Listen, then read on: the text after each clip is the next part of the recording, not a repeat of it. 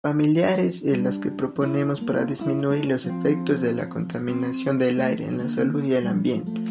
Buenos días, les habla Jonathan Tigre, bienvenidos al programa Día a Día. Hoy hablaremos sobre un tema de suma importancia que ha preocupado a muchos ecuatorianos que es la contaminación aérea. Un aproximado de 7 millones de personas mueren anualmente por este problema. Frente a ello, el día de hoy proponemos diversas acciones para poder saber las causas de este tipo de contaminación.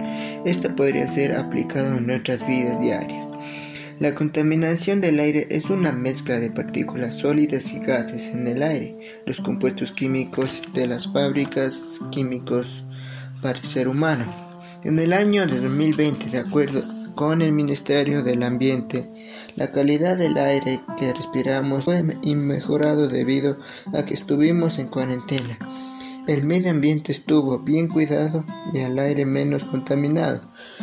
No obstante, al haber concluido el tiempo de cuarentena, se ha manifestado que los índices de la calidad del aire han descendido.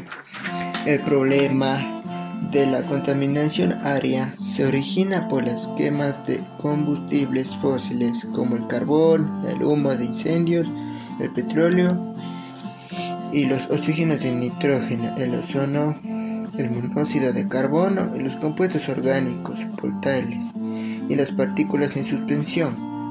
Los combustibles de estas materias primas se producen principalmente en los procesos o en el funcionamiento de los sectores industrial de, de transporte por carretera.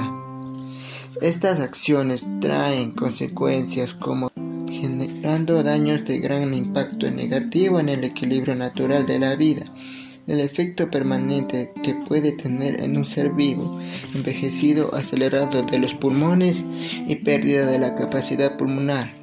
Menor función pulmonar, desarrollo de enfermedades como asma, bronquios y posiblemente cáncer. En presencia de esta problemática, hoy planteamos cinco propuestas de acciones para disminuir las consecuencias de la contaminación del aire en la salud de los ecuatorianos y en el ambiente. No quemen llantas, fuegos artificiales ni basura. 2. Realizaremos el uso de, las tres R's, reduce, reusa y recicla. 3. Plantear árboles para purificar el aire. 4. Cuidar las zonas verdes de las ciudades. Y muchas o pocas funcionan como el pulmón de oxígeno de los núcleos urbanos. 5. Y evitar fumar todo tipo de sustancias. Bueno amigo, en conclusión debemos de tomar consecuencia y poner en práctica estas propuestas a fin de tener un ambiente sano y reducir los niveles de contaminación en el aire y gracias por su atención y tiempo. Que tengan un gran día, bendiciones y esto ha sido día a día.